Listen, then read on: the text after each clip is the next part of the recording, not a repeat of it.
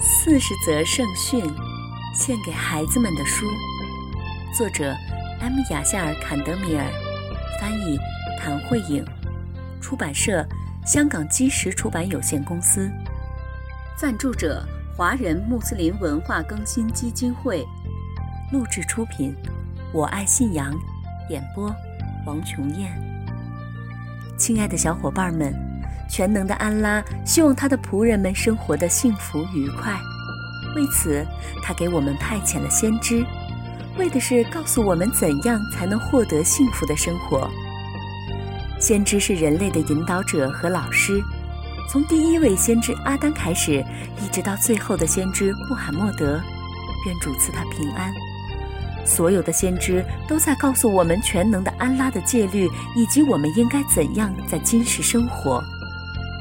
亲爱的小伙伴们，这本四十则圣训是专门为你们写的。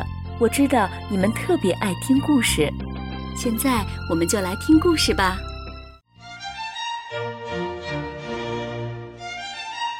神奇的止痛药。一天，一个穿着考究的陌生人来到了镇子上，进了一家餐馆。他对侍者说道：“我要一份烤牛肉和色拉。”请把牛肉烤得好一些。但是他刚把一块牛肉放进嘴里，就立刻疼得大声叫了起来：“啊，我的牙又疼了起来！”这时候，另外一个手里拎着一个大箱子的陌生人走了过来。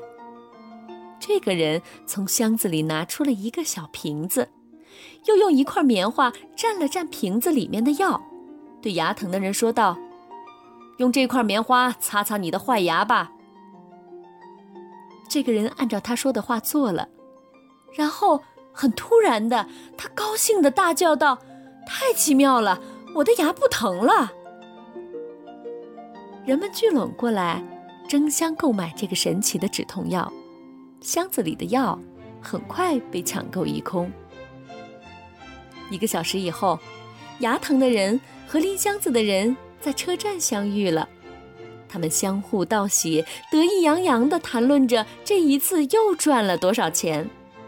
然后，他们一起等下一趟火车。但是就在这个时候，两个警察走了过来，逮捕了他们。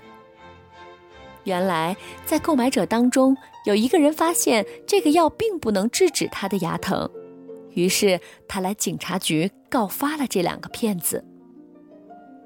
警察局长把这两个骗子叫到了自己的办公室里，向他们问道：“你们的信仰是什么？你们是穆斯林吗？”这两个人低着头回答道：“感谢安拉，我们是穆斯林。”听到这个回答，警察局长更生气了。他说道：“你们难道不知道先知曾说过，欺骗我们的人不是我们中的人吗？”随后。警察局长惩处了这两个人。小伙伴们，今天的故事讲完了，我们下次再见吧。四十则圣训，献给孩子们的书，我爱信仰录制。